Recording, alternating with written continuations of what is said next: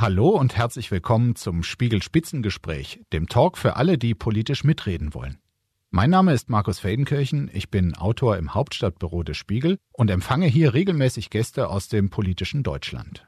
Im Einzelgespräch oder in kleiner Runde besprechen wir die gesellschaftlich und politisch relevanten Themen unserer Zeit. Über Kinderarmut in Deutschland wollen wir heute reden und darüber, ob man ihr mit der geplanten Kindergrundsicherung richtig begegnet. Und das sind meine Gäste. Die Bundesfamilienministerin Lisa Paus ist da. Sie sagt, Kinder aus der Armut zu holen, das gibt es nicht zum Nulltarif. Herzlich willkommen. Hallo. Ich begrüße und freue mich über den Besuch von äh, Jens Teutrine. Er ist Mitglied im Bundesvorstand der FDP und der Bundestagsfraktion. Dort ist er Sprecher für das Bürgergeld. Herzlich willkommen. Danke für die Einladung. Ebenfalls bei uns ist Ulrich Schneider, der Hauptgeschäftsführer des Deutschen Paritätischen Wohlfahrtsverbands, hat sich gerade erst in einem Brief explizit an seinen, Herr Teutrines Parteichef Christian Lindner gewandt und die Pläne und Argumente der FDP mit Blick auf Kinder als falsch kritisiert. Herzlich willkommen. Ja, mehr als jedes fünfte Kind in Deutschland ist laut einer Studie der Bertelsmann Stiftung von Armut bedroht. Das bedeutet, rund 2,9 Millionen Kinder leben in Familien, deren Einkommen weniger als 60 Prozent des mittleren Einkommens beträgt. Soziale Einrichtungen wie die Berliner Arche im Stadtteil Hellersdorf stoßen an ihre Grenzen. Die Lebensmittelausgabe für hilfsbedürftige Kinder und Familien hat sich im letzten Jahr verzehnfacht. Ähm, ganz generell gefragt, Frau Paus, ähm, wie kann es sein, dass ein so reiches, wohlhabendes ähm, Land wie Deutschland überhaupt ein Problem mit Kinderarmut hat?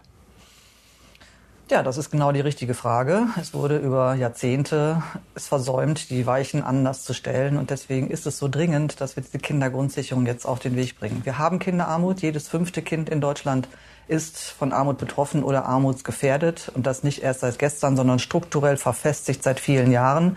Und das sind eben lauter Lebenschancen, die eben wir als Gesellschaft diesen Kindern nehmen. Mhm. Das ist Ausgrenzung, die jeden Tag erfahren wird.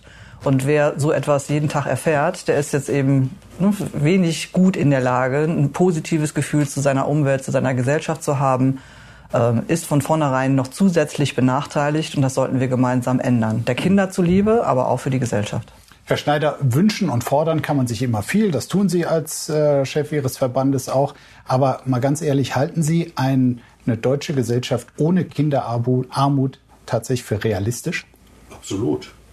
Also wir sind das, das Land mit der viertgrößten Wirtschaftskraft auf dieser Welt. Aber wenn es uns nicht möglich ist, alle Kinder mitzunehmen und dafür zu sorgen, und dann wäre die Armut ja auch bekämpft dafür zu sorgen, dass alle, alle mitmachen können, bei allem. Darum geht's ja. Bei allem, was für andere regelmäßig ist. Dass man nicht zu Hause bleiben muss, äh, wenn wieder ein Ausflug bei dem Pfadfinder oder sonst wo ansteht, weil man das Geld nicht hat. Wenn man auch mitgehen kann, wenn die anderen zum Buhlen gehen. Äh, wenn man einfach das Gefühl hat, dazu zu gehören, sich auch entfalten kann. Und dass man wirklich so Geld hat für sowas wie, wie Musikunterricht, was im Moment nicht, nicht machbar ist mit diesen Sätzen, die da gezahlt werden. Wenn wir dafür sorgen würden, das kostet aber Geld. Hm dann wäre die Kinderarmut in Deutschland abgeschafft. Ich sage, es geht. Das ist kein frommer Wunsch, den wir haben, sondern eine sehr realistische Forderung. Wie sehen Sie es, Herr Teutrine? Hat Deutschland ein massives, ernstzunehmendes Problem mit Kinderarmut? Deutschland hat ein Ungerechtigkeitsproblem. In Deutschland ist es wie in kaum anderen Wirtschaftsnationen der Fall, dass die eigenen Lebensperspektiven, die Chancen im Leben, die Aufstiegschancen abhängig sind von den Familienhintergrund. Es kommt gar nicht auf Leistung und Fleiß ein, sondern viel zu häufig entscheidet Zufall der Geburt darüber, was die Perspektiven sind. Und das können wir so nicht hinnehmen. Da müssen wir effektive Mittel äh, finden, zum Beispiel Bildung, aber auch natürlich geht es auch um die finanzielle soziale Teilhabe. Und da hat Deutschland ein Ungerechtigkeitsproblem. Dann gehen wir doch mal ins Detail zusammen in dieser Runde. Frau Paus, Sie haben im Januar äh, Eckpunkte für die sogenannte Kindergrundsicherung vorgelegt. Äh, mein Eindruck ist, viele haben bis heute nicht so ganz verstanden, was genau das sein soll. Gelingt es Ihnen hier vor Ort als zuständige Ministerin, äh, das einmal kurz und bündig zu erklären, was will die Kindergrundsicherung Vier bis fünf Sätze. Wir wollen die kindbezogenen Leistungen, die es gibt, das ist insbesondere das Kindergeld, das ist der Kinderregelsatz, das ist der Kinderzuschlag und Teile des sogenannten Bildungs- und Teilhabepaketes zusammenführen, perspektivisch auch den Kinderfreibetrag. Also die zentralen kindbezogenen Leistungen, die es jetzt schon gibt, zu einer Leistung zusammenführen. Bei einer Behörde, wir wollen, dass die Familienkasse, die eigentlich ne, alle Eltern kennen, die wollen wir ausbauen zur Kindergrundsicherungsbehörde. Und die zahlt dann an alle Eltern aus, wie bisher schon das Kindergeld. Der wird dann weiterentwickelt zum Garantiebetrag. Und diese Stelle, die weist aber auch Eltern darauf hin, wenn sie Anspruch haben auf mehr Geld, weil ihr Einkommen eben zwar für sie selber reicht, aber nicht dafür, um die gesamte Familie mindestens mit dem Existenzminimum zu versorgen. Da haben die Eltern heute schon entsprechende Rechte und wir wollen es ermöglichen, dass sie dieses Geld auch tatsächlich alle bekommen. Wir haben im Vorfeld dieser Sendung die eben schon erwähnte Arche in Berlin-Hellersdorf äh, äh, besucht, wo Kinder aus nicht privilegierten Familien eine Anlaufstelle haben, deren Eltern auch. Und dort unter anderem haben wir mit einer vierfachen Mutter darüber geredet, wie sie sich bislang vom Staat unterstützt fühlt. Kann ich mein Kind in den Sportverein schicken? Kann mein Kind mit auf ein Trainingslager fahren? Kann mein Kind an der Weihnachtsfeier teilnehmen? Kann mein Kind am Schüleraustausch teilnehmen? Das sind alles Sachen, wo ich momentan jedes Mal drum kämpfen muss oder teilweise in Vorkasse gehen muss, wie bei der Zahnspange. Das ist eine Herausforderung und ich finde, das, ähm, das kann nicht eine Sache sein, wo, wo das wirklich auf, die, auf den Geldbeutel der, der Eltern ankommt. Frau Paus, was antworten Sie dieser Frau und Mutter? Sie hat völlig recht. Und deswegen brauchen wir die Kindergrundsicherung, die Bündelung von diesen verschiedenen kindbezogenen Leistungen an einer Stelle. Und wir müssen auch darüber reden, dass die Leistungen, die es jetzt gibt, vielleicht nicht ausreichen. Wir haben in der Koalition vereinbart, dass wir wollen gemeinsam, dass das kindliche Existenzminimum so ist, dass jedes Kind Recht auf Teilhabe bekommt. Und das ist aktuell nicht der Fall. Sie hat verschiedenste Beispiele genannt. Und deswegen geht es genau darum, das mit der Kindergrundsicherung auch anzugehen. Theoretisch sind sich da ja auch alle einig, aber Herr Teutrine, warum fällt es der Ampelregierung eigentlich so schwer, so ein Vorna äh, Vorhaben, ähm, auf das man sich im Koalitionsvertrag ja auch schon äh, geeinigt hat, tatsächlich äh, umzusetzen? Wir sind uns einig, dass wir was für Kinder und Jugendliche machen, äh, die von Aber Armut so äh, ganz, ne? bedroht sind. Und jetzt ist die Frage, was sind die richtigen Mittel und was sind die wirksamen Mittel? Und nicht immer ist alles, was gut gemeint ist, auch gut gemacht. Äh, aber ich teile das Anliegen von Frau Post, möchte ich ausdrücklich sagen. Das Problem des Sozialstaates ist nicht, dass er unterfinanziert ist. Er ist dysfunktional. Wir haben ganz viel Bürokratie. Menschen haben Anspruch auf Leistungen, die nicht abgerufen werden. Bildungs- und Teilhabepaket, ein Beispiel, was ja gebündelt werden soll mit da hat man die Möglichkeit, sich das Kind beim Sportverein 15 Euro stehen zur Verfügung anzumelden. Das rufen nur 15 Prozent der Personen überhaupt ab. Die wissen zum Teil nicht, dass sie diese Ansprüche ja. haben und es ist viel zu kompliziert. Also das Problem des Sozialstaates ist, er ist schon recht teuer, er ist zu kompliziert, er ist bürokratisch und er unterstützt nicht diejenigen, die wirklich Unterstützung brauchen. Wir wollen die Probleme lösen und darüber sollten wir dann auch diskutieren. Sie haben gerade so getan, als seien Sie beide sich einig, dass der Sozialstaat nicht mehr Geld brauche, sondern dass alles effizient effizienter werden müsste. Nun ist es so, dass äh, Ihr Parteifreund Finanzminister Christian Lindner maximal zwei bis drei Milliarden Euro zusätzlich für besagte kind, äh, kind, Kindergrundsicherung abgeben will. Äh, Sie, Frau Paus, äh, haben da zwölf Milliarden Euro angemeldet. Zwischen zwei und zwölf Milliarden ist ja doch äh, ein beachtlicher Unterschied. Wie berechnen Sie Ihre zwölf Milliarden?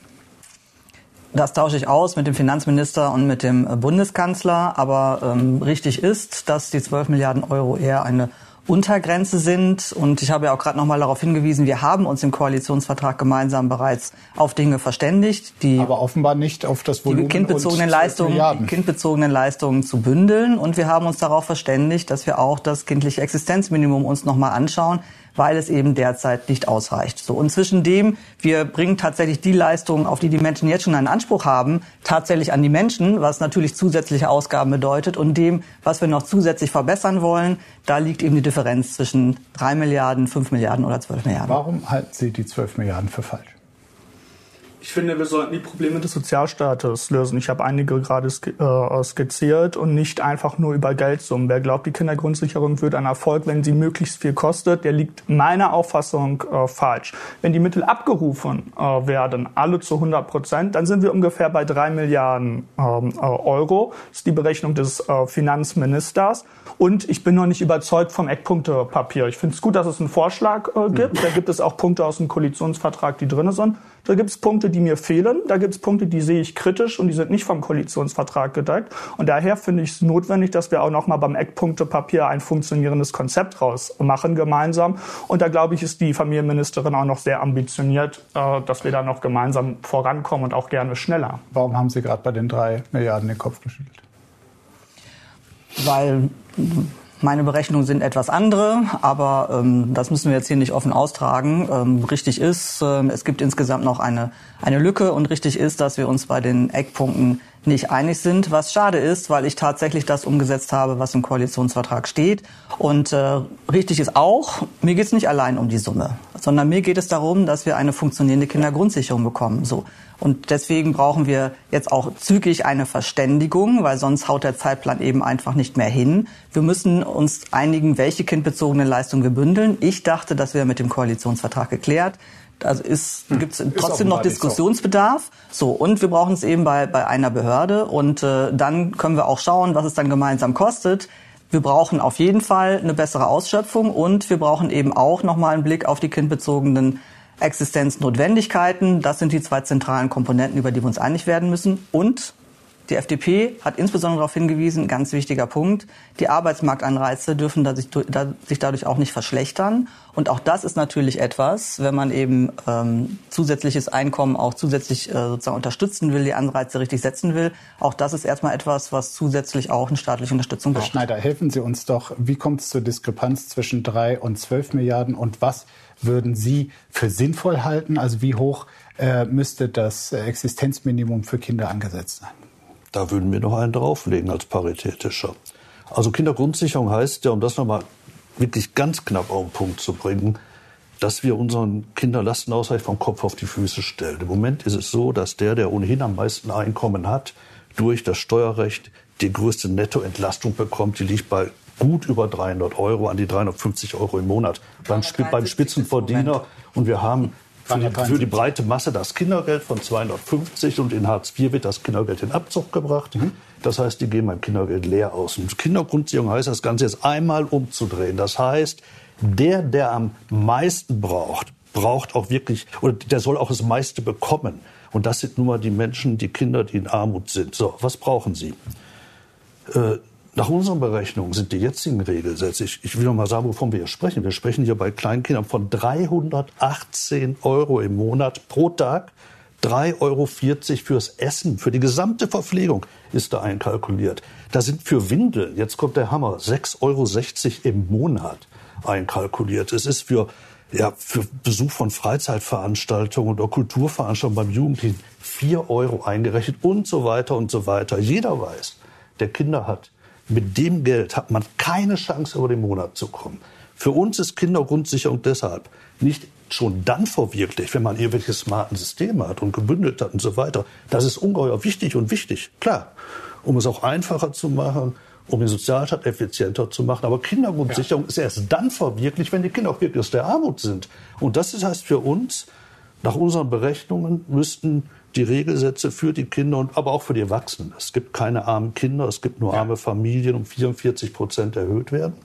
Da kommen wir auf eine Summe von 13 Milliarden, die das kosten würde, plus steuerliche Effekte. Dann ist man bereits bei 20 Milliarden. Und 20 Milliarden kostet das nun mal, wenn man Armut abschaffen will. Und wer die nicht zahlen will, der soll auch nicht so tun, als wollte er Armut abschaffen. Ich sag mal, die 12 Milliarden, von denen Frau Pausch spricht, das sind gerade mal drei Promille unseres Bruttoinlandsprodukts. Das ist gerade mal ein Prozentpunkt mehr beim Bruttosozialprodukt. Und wenn ich mir anschaue, für was wir alles Geld ausgegeben haben in letzter Zeit, für Tankrabatt, jetzt Aktienrente wird diskutiert. Wir haben Steuerreform gemacht zur Unzeit, wo vor allen Dingen Wohlhabende von profitiert haben in Höhe von 14 bis 20 Milliarden. Dann müssen doch diese 12 ja. Milliarden, dieser eine Prozentpunkt, Der muss doch wohl drin sein. Das wird in Teilen Herr Teutrine anders sehen. Ich will Sie aber ganz konkret fragen, was Herr Schneider gerade gesagt hat, sind ja bestätigte Sätze. Äh, 6 Euro für Windeln im Monat und rund 4 Euro für kulturelle Teilnahme. Halten Sie das für angemessen? Herr Schneider hat nicht die komplette Rechnung äh, gemacht. Wir haben die Bürgergeldsätze ja auch äh, erhöht. Und das sind die neuen da, Sätze. Da, das sind die neuen ja, Sätze, nicht die alten. Ich möchte gerne erklären, wieso die Rechnung nicht vollständig ja. ist. Es fehlen zum Beispiel die Mittel vom BUT. Kann ich gleich was zu sagen? Klassenfahrten fehlen, die Schulmaterial, was zum Beispiel mhm. gestellt wird, die Übernahme des Schultickets fehlt. Es fehlt auch zum Beispiel die Mietkosten. Im Bürgergeld ist es ja so, dass die mhm. Mietkosten und die Heizkosten übernommen wird. Also die Gesamtrechnung stimmt nicht. wenn man sich das mal genau anguckt, wie viel äh, jemand äh, bekommt an staatlichen Leistungen. Warum unterschlagen Aber Sie das ganz kurz? Die, die, kann ich aufmachen. Erstmal die Gesamtrechnung. Wir haben bei einer Alleinerziehenden mit einem Kind im Haushalt haben wir eine Schwelle zum Bürgergeld, die liegt bei rund im Moment 1200 Euro. Das ist das mit Mietkosten, mit Wohnkosten, mit allem, was drin ist, mit dem BUT, dem sogenannten Bildungs- und Teilhabepaket, das heißt Schulkosten. Da ist die Schwelle, damit man sich eine Vorstellung davon machen kann. Warum ich das, die Bildungs- und Teilhabeleistung außen vor lasse, weil ich der festen Überzeugung bin, dass es nicht irgendwie ein Bürokratieproblem ist, warum die nicht abgerufen werden, auch. Aber wenn Frau von der Leyen damals immer sagte, oh, jetzt kriegen die 10 Euro, heute sind es 15, jetzt können die endlich alle Klavierunterricht nehmen, also was soll denn der Quatsch? Also selbst an einer Musikschule, einer billigen Musikschule brauche ich 100 Euro. Und wenn ich 318 Euro fürs Kind habe, für die laufenden Kosten, kann ich nicht 100 Euro noch draufschießen für Klavierunterricht. Der, der Sportverein, der immer angeführt wird, für die 15 Euro kriege ich gerade mal den Beitrag bezahlt. Und jeder, der ein Kind hat im Sportverein, der weiß, was da noch kommt. Das Trikot, die Schuhe, der Ausflug, das Turnier, das bezahlt werden muss und so weiter. Die Eltern haben bei diesen knickrigen Sätzen vom 15 Euro Gutschein haben nicht die Möglichkeit draufzuzahlen, um das überhaupt in Anspruch nehmen zu können. Ja. Deswegen lasse ich das gerne aus. Herr Schneider, weil, weil, Sie die 15 Euro Gutscheine erwähnten, äh, wir haben auch mit besagter vierfacher Mutter in Hellersdorf äh, über Ihre Erfahrungen mit den Gutscheinen geredet. Das hören wir uns mal ganz kurz an meine Kinder gehen zum Beispiel in einen Fechtverein. Wenn ich das beantrage, unsere Mitgliedsbeiträge, die werden, Mitgliedsbeiträge, die werden ähm, jeden, jedes Quartal automatisch abgebucht. Dann kommt das Jobcenter, beantrage ich beim Jobcenter das Geld. Dann Jobcenter überweist das an den Verein. Der Verein muss das dann kontrollieren, muss das Geld, diese 15 Euro, dann verrechnen mit dem Beitrag, den, der bei mir vom Konto abgebucht wurde muss es dann verrechnen und der zu viel gezahlte Beitrag müssen Sie dann wieder zurücküberweisen an mich. Das ist also ein immenser Mehraufwand für jedes Mitglied, das Sie dort haben. Oh Gott, habe ich hier in der Runde gehört, Frau Paus, äh, wer hat sich so einen Quatsch ausgedacht? Frühere Bundesregierung, insbesondere Ursula von der Leyen. Ja. Ähm, und äh, das ist unsäglich. Herr Teutrine hat ja äh, auch schon selbst gesagt, dass derzeit eben die Schätzungen sind, dass nur 15 Prozent des Geldes überhaupt nur ankommt. Und dann reicht es eben auch nicht, weil es eben nicht nur bürokratisch ist, sondern ne, tatsächliche Teilhabe im Sportverein nicht ermöglicht. Und deswegen möchte ich, dass diese 15 Euro einfach überwiesen werden, dass sie Teil der Kindergrundsicherung werden.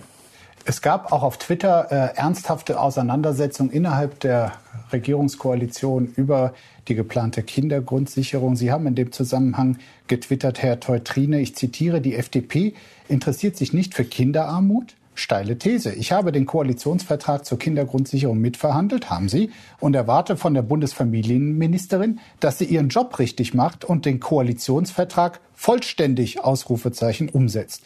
Jetzt sitzt Frau Paus neben Ihnen. Warum macht sie Ihrer Meinung nach da was nicht richtig und was bedeutet vollständig?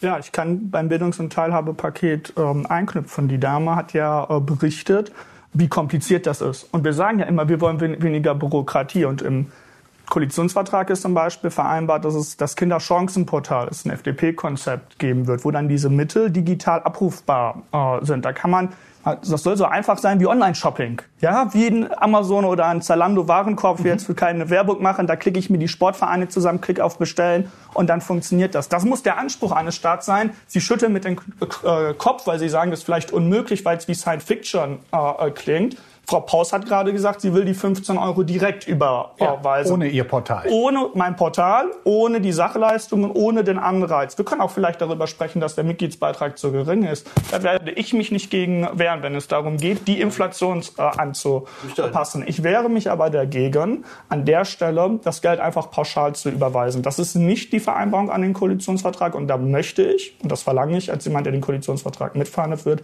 dass das Portal genauso umgesetzt wird. Sie wollen was bei der Digitalisierung machen, bei der Beantragung von anderen Mitteln, Kinderzuschlag, Kindergrundsicherung, Automatisierung und ähnliches, finde ich super. Bei dem Portal ist was anderes vereinbart. Plus der Lohnabstand. Mein zweiter Punkt und mein letzter, darauf können Sie dann auch gerne antworten. Sie haben eben gesagt, wie hoch die Regelsätze Ihrer Vorstellung sein sollen. Ja, 40 Prozent höher, genau. genau die, ja. Der Paritätische Verband unterstützt auch die Initiative Kindergrundsicherung sofort. Ja. Die fordern eine Kindergrundsicherung von 750 Euro. Mit Miete, ja. Das ist die Forderung. Und wir haben die Debatte beim Bürgergeld, ich erinnere mich äh, daran, geführt über die Frage von Lohnabstand. Kinderarmut ist auch immer ein Produkt von der Armut der Eltern. Und wir müssen das gehört zur Gerechtigkeit dazu, weiterhin darauf achten, dass nicht der Kipppunkt erreicht ist, dass diejenigen, die arbeiten gehen, weniger haben als Familien, die nicht arbeiten gehen. Richtig. Und bei 750 Euro, wenn Sie das mit den anderen Leistungen der Eltern zusammenzählen, sind wir an diesem Kipppunkt. Im Koalitionsvertrag ist eine Arbeitsgruppe vereinbart zu den Lohnabstand. Genau zu dieser Frage. Das haben Sie auch eben erwähnt. Sie haben gesagt, Sie, ja Sie fü äh, führen da momentan die Gespräche die läuft schon seit Januar. Ergebnisse gibt es nicht. Sie können weiter sich mit dem Finanzminister, Sie können gerne die Ergebnisse der Lohnabstandsgruppe präsentieren, wenn Sie welche haben. Ich bin sehr interessiert daran. Mir sind keine bekannt. Und deswegen sage ich, ein funktionierendes Gesamtkonzept braucht es, bevor ich Geld beim Finanzminister also, einfordere. Aber der Lohnabstand ist wirklich keine Hexerei. Das haben wir jetzt auch in Hartz IV. Wir hatten das früher im Bundessozialhilfegesetz. Es ist eine ganz schlichte Nummer. Man muss durch Freibeträge die man auf Erwerbseinkommen einräumt, dafür sorgen, dass der, der arbeitet, immer mehr hat als der, der nicht arbeitet. Das haben wir jetzt so. Die Koalition hat sich auch vernünftigerweise darauf verständigt, diese Freibeträge zu erhöhen, damit dann noch mehr überbleibt, wenn man arbeitet. Und damit ist der Lohnabstand gewahrt. Und es wird jetzt bei der Kindergrundsicherung, das ist ja nichts anderes, wird man darauf achten müssen, dass der, der Kindergrundsicherung bekommt, bis zu einer existenzsicheren Höhe, dass der dann auch so viel Freibeträge hält, dass wenn er arbeitet, auch noch ein bisschen mehr hat. Das heißt, arbeiten muss sich immer lohnen. Man muss immer mehr im Beutel haben, als wenn man nicht arbeitet. Aber das ist wirklich so, so einfach. Und ich glaube, das ist auch völliger Konsens. Da ist ein Thema draus zu machen, verstehe ich gar nicht, weil das ist eine Sache von Juristen und Mathematikern. Das kriegen die schon hin. Da bin ich von überzeugt. Bei den Bildungs- und Teilabhängigen noch ein ganz wichtiger Aspekt. Nach wirklich meiner langjährigen Erfahrung selber als Sozialarbeiter, und ich habe viel in sogenannten, damals nannte man sozialen Brennpunkten gearbeitet mit Kindern man kann noch so eine tolle App bauen, man kann noch so eine tolle Digitalseite bauen. Man muss da hingehen. Wir haben das jetzt bei der Pandemie zuletzt doch erfahren. Äh, wir können wirklich so super Dinge einrichten, aber am Ende muss man in das Viertel. Man muss hingehen, da wo die Kids sind. Man muss an die Schulen gehen. Man muss in den Park gehen. Man muss auf die Straße gehen. Und nur so erreicht man die. Und ich halte auch, ich, ich halte ja eben, ich halte auch den, ich halte aber auch die 15, ich halte, ja sicher, ich halte die 15 Euro was für Unsinn eigentlich. Was ich tun würde, wenn ich vor Ort eine Kommune das zu gestalten hätte, ich würde mit den Verbänden, mit den Pfadfindern, mit den Falken, mit den Sportvereinen, wer da alles rumläuft, würde ich Vereinbarungen machen, die sollen diese Kinder ansprechen und besorgen und dann würde ich ihnen pauschalen Geld geben und das war's. Was ja, also, was ja das wäre es, glaube ich, äh, an dem Punkt wirklich ein Rechtsanspruch mhm. auf Teilhabe vor Ort für die Kids. Und diese 15 Euro, die würde ich ganz schnell wieder drauf tun, wo sie herkommen. Die kommen nämlich aus dem Regelsatz. Das ist denen da abgezogen worden. Das war schon damals eine richtige kleinkarierte Gemeinheit und das würde ich schnell korrigieren. So, und jetzt sind wir bei Frau Paus und der Frage, Sie haben es ja mitbekommen, die FDP hat da schon eine gewisse Unruhe, warum das vollständige Konzept nicht da ist. Ehrlich gesagt allerdings auch viele Bürgerinnen und Bürger, die das Versprechen der Kindergrundsicherung quasi mit einer Verbesserung verbunden haben und sich sagen, warum kommt das erst 2025, warum dauert so lange, bis hier ein schlüssiges Konzept äh, vorliegt. Äh, warum geht es nicht schneller, Frau Paus?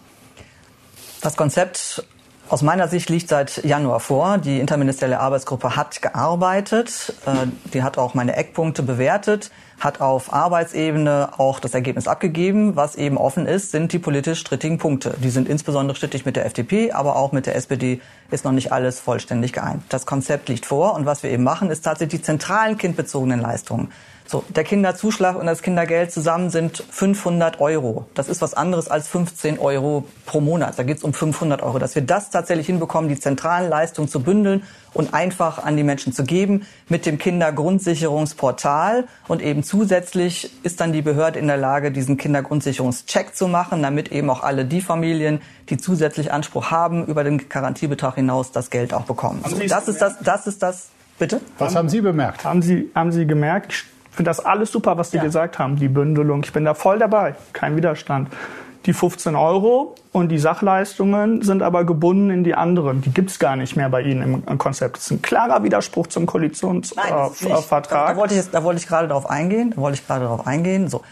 Ähm, Erklären Sie, Herr Teutrine, warum es kein Widerspruch ist. Da scheint es ja mehr Erklärungsbedarf ja, genau. als. Genau. Äh, also ähm, das Bildungs- und Teilhabepaket hat ja zwei Komponenten. Das eine sind die 15 Euro. So, und die 15 Euro, die möchte ich tatsächlich mit reingeben, weil wir eben erlebt haben, dass, dass es sehr bürokratisch ist. Die Frau hat es gerade nochmal äh, dargestellt. Das eine ist, dass nur 15 Prozent es in Anspruch nehmen und ich auch nicht glaube, dass durch ein Portal das so viel besser wird. Das Aber andere, das ist vereinbart das, im Koalitionsvertrag. Das andere, das und das andere ist, dass es eben auch bei jedem Euro, der da eingesetzt wird, derzeit 25 Cent äh, Bürokratiekosten sind. Auch das, finde ich, ist etwas im Sinne von einem effizienten Sozialstaat, was wir so nicht brauchen sondern was wir deswegen anders machen sollten, deswegen das damit einfließen. Es ist trotzdem noch so, dass wir noch weiterhin das Bildungs- und Teilhabepaket haben. Ähm, es gibt ja noch zusätzliche sächliche Leistungen von den Kommunen. Reden wir ne, zum Beispiel über das Schulanfangspaket, über das Thema, dass man, dass man äh, beantragen kann, beispielsweise Ferienzeiten, all diese Dinge, die wird es auch weiterhin geben. Und äh, deswegen sehe ich sehr wohl, sehe ich sehr wohl, dass dieses kind Kindergrundsicherungsportal dann auch natürlich Schnittstellen hat zu eben diesen zusätzlichen kommunalen Leistungen, auch gern im Sinne eines Kinderchancenportals. Aber das ist tatsächlich der zweite Schritt. Das Problem ist, also. dass das etwas ist, was ich nicht einfach aus der, äh, aus der, aus der, aus der Tüte ziehen kann, weil ich muss mit allen Kommunen, und sind, glaube ich, da aktiv sind 402 verschiedene Kommunen, das sind derzeit kommunale Leistungen, die sich sehr unterschiedlich auf den Weg gemacht haben, passend für ihre jeweils kommunale Situation. Und das jetzt künstlich zu zentralisieren zu wollen, das ist, glaube ich, nicht handlungsleitend, sondern macht es eher noch wieder schwieriger, sondern ich möchte mich auf den Weg machen mit den Kommunen, das in die Kindergrundsicherungsportal sozusagen mit zu integrieren, aber das ist ein längerer Weg. Also, das Kindergrundsicherungsportal geht schneller. Sie damals als Koalitionsvertrag ich, äh, äh ich widerspreche inhaltlich gar nicht. Ich kenne den Koalitionsvertrag ja, sehr genau. gut und in der Materie, aber Frau Paus hat ja gesagt, sie will das Kinderchancenportal mit den Sachmitteln, die mir besonders äh, wichtig sind, erst in einen zweiten Schritt umsetzen. Der erste Schritt soll 2025 erfolgen, dann ist die Legislaturperiode ja, vorbei. Das steht im Koalitionsvertrag. Dann noch der zweite Punkt, Lohnabstand habe ich hingewiesen. Es gibt noch einen Punkt im Eckpunktepapier, was nicht den Vorstellungen äh, entspricht, nämlich dass Kinder auch die im aktuelle Asylbewerberleistungsgesetz ähm, äh, erhalten, ebenfalls Anspruch auf die Kindergrundsicherung haben. Dafür gibt es Argumente. Dagegen gibt es aber auch sehr gute Argumente, gerade bei der aktuellen migrationspolitischen Debatte. Ja. Es gibt offene Punkte. Die Höhe der Kindergrundsicherung steht auch nicht im Eckpunktepapier drin. Es ist nicht ein vollständiges Konzept. Und deswegen, glaube ich, müssen wir da nochmal nacharbeiten. Wir haben auch noch weitere Vorschläge. Ich habe einige Punkte ja genannt. Und lassen es gibt einiges bitte, zu tun. Und ein, ein Satz Punkt noch, bleiben, ein Satz bitte. Ich wünsche mir nur eine Sache noch in der gesamten Debatte, weil Sie haben das angesprochen. Da möchte ich Sie unterstützen. Wir können sehr viel über Sozialleistungen sprechen und über die Höhe. Das beste Mittel gegen Kinderarmut ist Bildung und Teilhabe soziale Arbeit. Ich das nie gegeneinander das, ausspielen. Ich spiele das, nicht, ich spiel das, ich spiel das nicht gegeneinander aus. Ich kann aber jeden Euro nur einmal ausgeben. Nein, da ist die Frage, wo ich die Prioritäten setze. Ich bin bei der Kindergrundsicherung dabei, aber einige äh, Finanzierungen, glaube ich, auch sind auch bei der Bildung notwendig, um Kinderarmut nachhaltig zu bekämpfen. Ja, dazu ist mir schon wichtig, kurz was zu sagen. Ja das eine ist erstmal von der Sache her, das, was Ihnen so wichtig ist, die Sachleistung, die alle schulisch bezogen sind, der Ausflug, äh, die, der Nachhilfeunterricht, die 174 Euro pro Schuljahr, das wird zu 100 Prozent abgerufen. Dafür brauchen Sie nicht mal mehr eine Plattform, das läuft. Es geht wirklich ausschließlich um diese nicht hinreichenden 15 Euro und da sage ich Ihnen jetzt schon voraus, da können Sie so schöne Smart-Dinger da programmieren lassen, wie Sie wollen. Das wird nichts werden, weil das funktioniert in der Jugendhilfe nun mal anders. Aber jetzt zu dem Ausspielen von Bildung einerseits und dann eben finanzielle Leistung einerseits. Bildung ist immer nur ein Mittel zur Armutsprävention.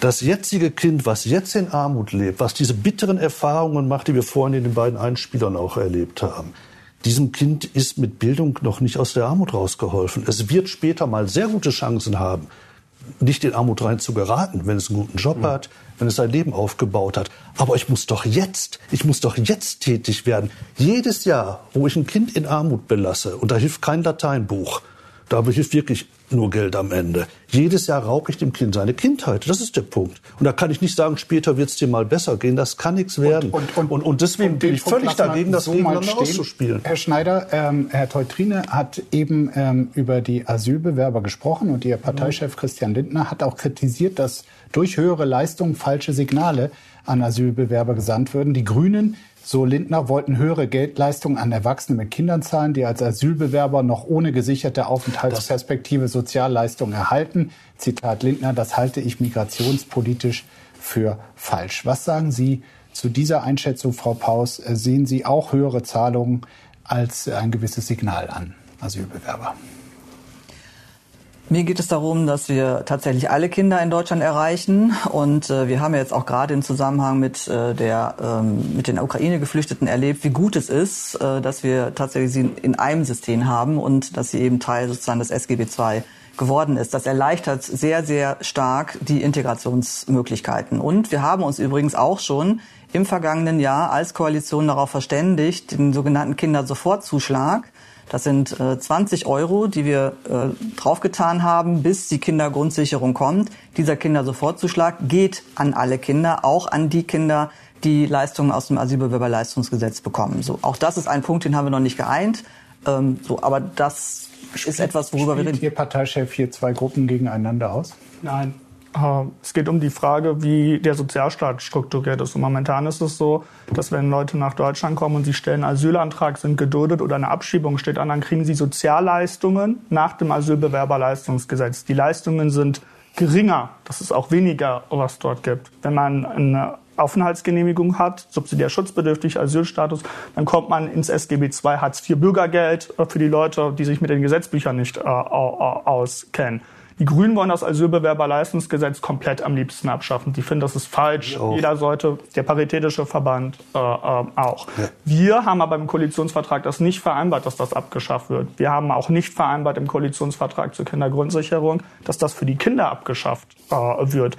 Wir wollen dieses System weiter aufrecht ähm, erhalten. Wenn wir 700 Euro das, was Sie vorschlagen, da in die Summe reinstellen, dann halte ich das in der aktuellen migrationspolitischen Debatte für fehlende Sensibilität ob das ein richtiger Ansatz ist. Aber das Deswegen wehre ich mich dagegen, diese Systematik Asylbewerberleistungsgesetz und SGB II aufzunehmen. Direkte Antwort dazu. Das stimmt ja faktisch, ja, faktisch auch überhaupt nicht. Zum Beispiel diese 700 Euro, von der Sie jetzt reden. Die Asylbewerber, die zu uns kommen, halten sich erstmal in Sammelunterkünften auf. Natürlich kann es da auch bei einer Kindergrundsicherung keine 700 Euro geben. Wofür denn? Da fallen da überhaupt keine Mietkosten an. Im Moment haben wir äh, bei den Asylbewerbern... Wie viel sind denn dann? 600. Das kommt auf, nee, nee, wie, wie, gesagt, nach unseren Vorstellungen ist das altersabhängig, 44 Prozent auf den jetzigen Regelsatz.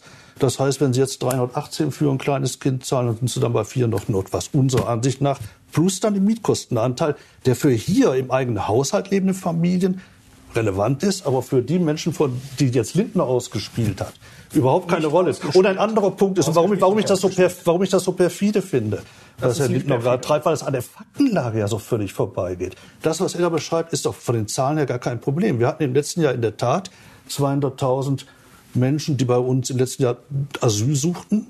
Aber das ist ja nicht das Problem. Wir haben über eine Million ukrainische Flüchtlinge, die mit dem Asylbewerberleistungsgesetz gar nichts zu tun haben. Davon sind 400.000 zurzeit in Hartz IV und 200.000 Kinder in Hartz IV. Um die geht es. Und da will doch jetzt nicht ernsthaft jemand behaupten, wenn wir Kindergrundsicherung einführen, hätte das irgendwas mit diesem über eine Million Menschen zu tun. Und das ist ja der dicke Brocken, das ist der dicke Brocken, die aus der Ukraine jetzt zu uns kam. Wer also sowas gegeneinander ausspielt, der sollte jegliche Solidaritätsbekundung in der Ukraine wirklich dann lassen. Und Herr Teutrine will noch einmal sagen, warum es nicht gegeneinander Das stimmt nicht. Die würden weiterhin die Kindergrundsicherung kriegen, weil die sind ja auch im SGB II deren Eltern. Also die würden die Kindergrundsicherung kriegen. Und, und jeder, der eine, eine Schutzberechtigung hat, der eine Asylgenehmigung hat, der kriegt auch die Kindergrundsicherung. Aber diejenigen, die noch keinen Aufenthaltsstatus haben, auch in die Kindergrundsicherung aufzunehmen, das halten wir für falsch. Da wird auch niemanden ausgespielt. Da gibt es Argumente für und dagegen. Ja, aber und nur ordnungspolitische, keine, keine faktischen. Doch auch migrationspolitische Argumente, auch von der Stimmung in diesem Land gibt es Argumente. Da, darum geht es, um die Stimmung, ja. Es geht darum. Stimmung kann man machen. Nein, Stimmung kann man nicht nur machen, man muss auch die Stimmung wahrnehmen und sie nehmen sie zum Beispiel bei der Bürgergelddebatte zum Lohnabstand nicht wahr, wie die Stimmung in diesem Land war. Und unser Dann sind wir wieder bei, auch nicht sind wir wieder bei dem Thema, wo wir eben waren. Ich habe unter anderem das Wort Portal sehr oft gehört. Sie wollen ein Portal. Sie wollen auch ein Portal. Sie wollen mit Ihren Portalen teilweise dasselbe, aber nicht ganz dasselbe. Sie sind eher skeptisch bei Portalen. Ihr äh, ähm, Parteikollege Markus Herbrand, Herr Teutrine, wünscht sich auch ein solches Portal und er sagt, ein Kinderchancenportal, welches die bestehenden Leistungen einfach online abrufbar macht, würde es im Gegensatz zu den grünen Vorschlägen deutlich erschweren, dass Eltern das zusätzliche Geld einfach für ihre eigenen Bedürfnisse wie beispielsweise Alkohol oder Zigaretten oh. verwenden. Herr Schneider, ist das ein Problem mit dem Alkohol und den Zigaretten? Quatsch. Mein Gott, ich bin so leid langsam. Also, also wirklich aus meiner Erfahrung. Das Zitat ist echt. Ja, das Zitat, aber wirklich meine sozialarbeiterische Erfahrung, die ich selber gemacht habe mit solchen Familien. Dann die vielen Berichte, die ich ja kriege von unseren Beratungsstellen, Gemeinwesenprojekten, aber auch wichtige Studien wie von Bertelsmann und anderen sagen ja eindeutig, die Eltern armer Kinder sparen erstmal an sich. Das ist total traurig. Die, die, die wirklich, die, die geben alles ab, um ihrem Kind so viel Normalität wie möglich zu ermöglichen. Und und da jetzt zu sagen, da geht alles in Alkohol und Tabak, das ist völliger Non, wirklich geht an der Realität vorbei. Natürlich gibt es auch unter armen Menschen wie unter Reichen Suchtkranke und andere, logisch, abhängig von allem Möglichen. Aber das ist jetzt nicht so, dass ausgerechnet bei den Armen besonders viel Geld da verschleudert was, wird. Was sagen Sie dem Kollegen Hermann? Herr Brandt. Dieses Vorurteil ist so alt äh, wie die Debatte um soziale Leistungen, aber äh, bisher ist es wirklich so, dass äh, sich Scharen von Wissenschaftlern auf den Weg gemacht haben, um dieses äh, Vorurteil zu überprüfen, ob das denn stimmt. Und alle sind zurückgekehrt und haben gesagt, haben gesagt das stimmt nicht. Ähm, sondern was wir eben erleben, ist eben, dass die Menschen dann eben äh, gerne solche Sachen dann gar nicht in Anspruch nehmen. Das ist ja das Thema bei dem Bildungs- und Teilhabepaket. Ich war jetzt gerade wieder äh, in meinem Heimatkreis, äh, im Kreis Steinfurt. Kreis Steinfurt, das liegt im äh, Münsterland.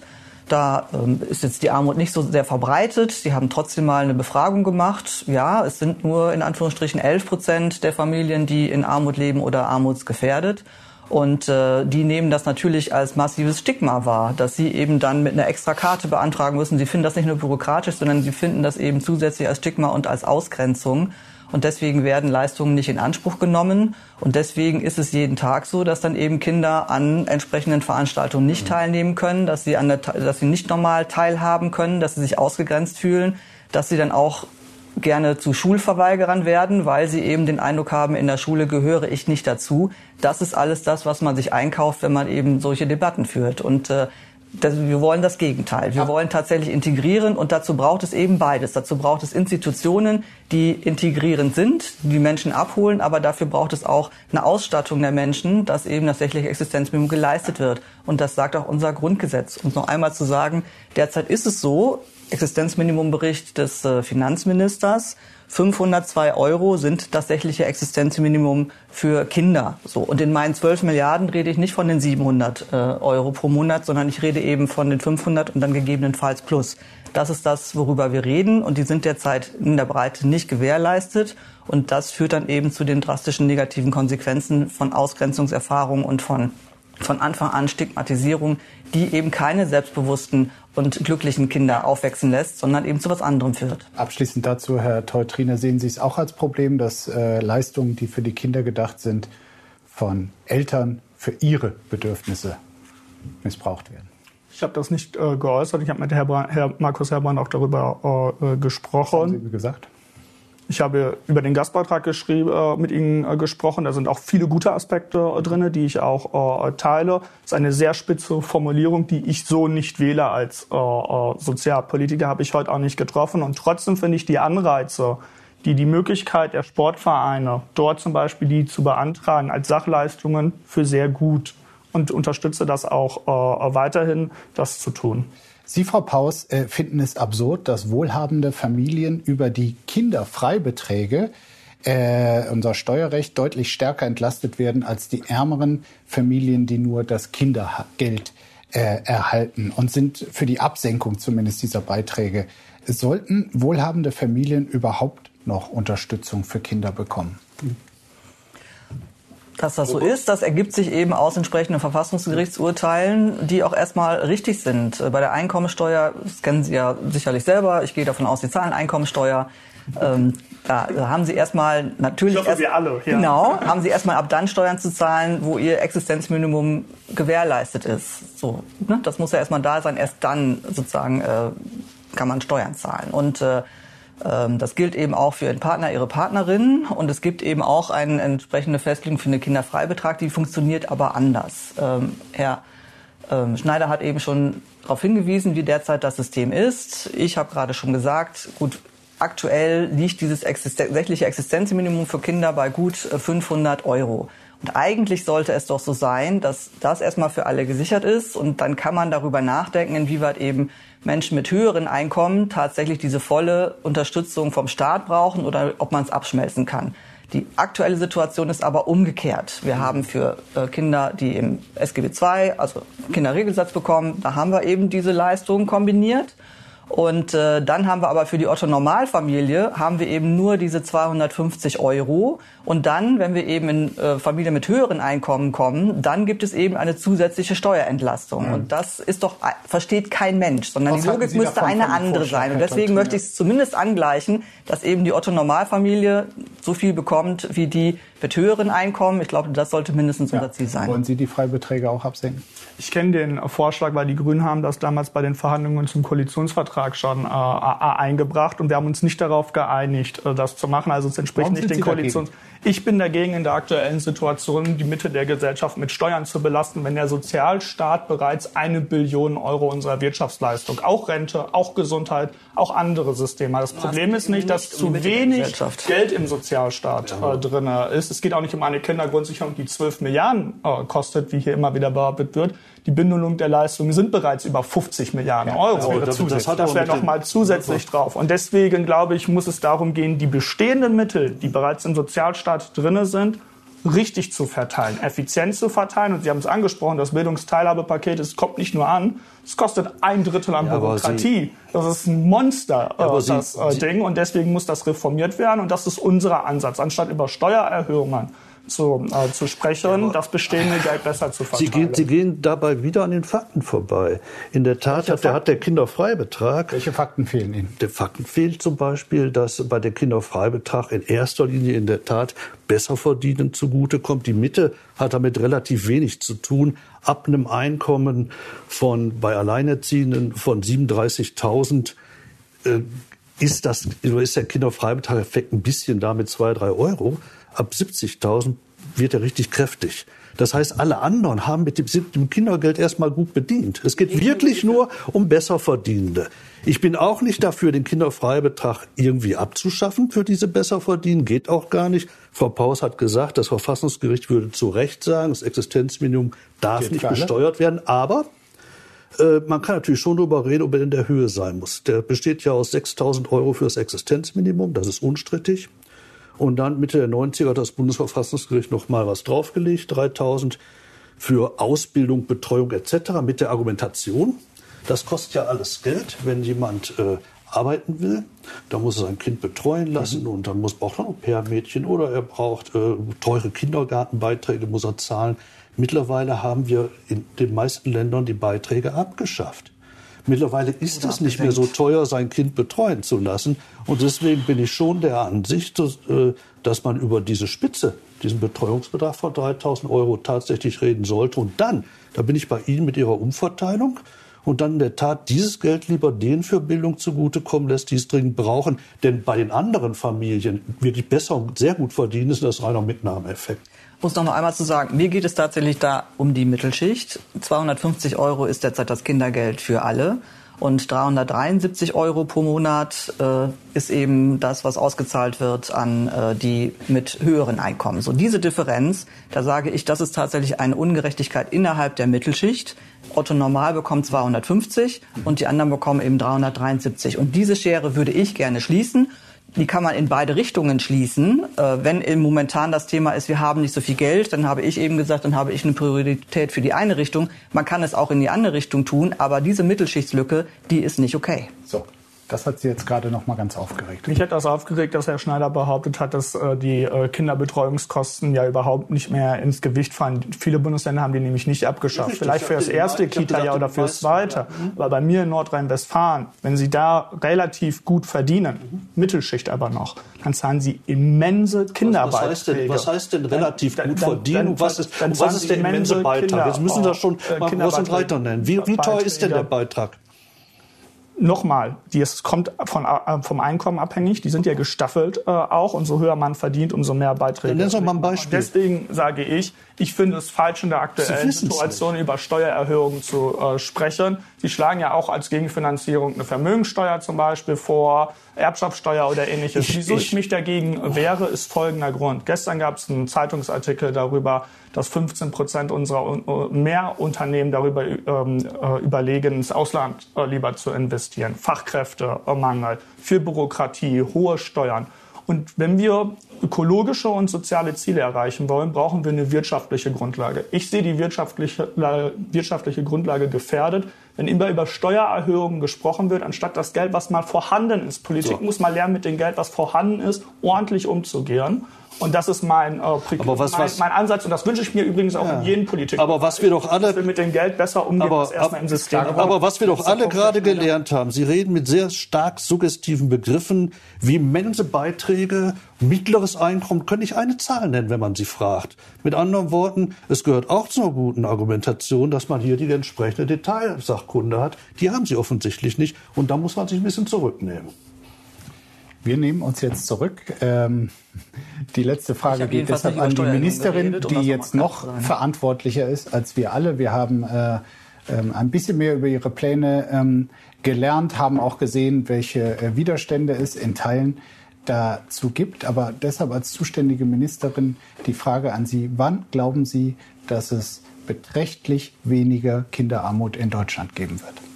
Das hängt an uns. Wenn wir es schaffen, ein gutes Gesetz zu machen und dann 2025 das auch an die Menschen dann auszahlen können, dann haben wir jedenfalls einen wichtigen Schritt getan. Aber richtig ist, auch mit der großen Reform, die wir jetzt schaffen müssen, werden wir 2025 die Kinderarmut noch nicht abgeschafft haben. Aber wir haben einen Paradigmenwechsel verzogen. Wir haben eine Leistung für alle Kinder, die dann hoffentlich auch bei allen Kindern ankommt. Und dann sind wir gut vorbereitet, um dann weitere Schritte zu gehen, um die Kinderarmut tatsächlich abzuschaffen. Wir werden das äh, weiter verfolgen. Ich bedanke mich für Ihren Besuch, für Ihren, Herr Schneider. Schön, dass Sie da waren, Herr Teutrine. Und ich bedanke mich für Ihr Interesse, liebe Zuschauerinnen und Zuschauer. Wir sind bald wieder mit einem Spitzengespräch für Sie da. Bleiben Sie heiter, so gut es geht und bis bald.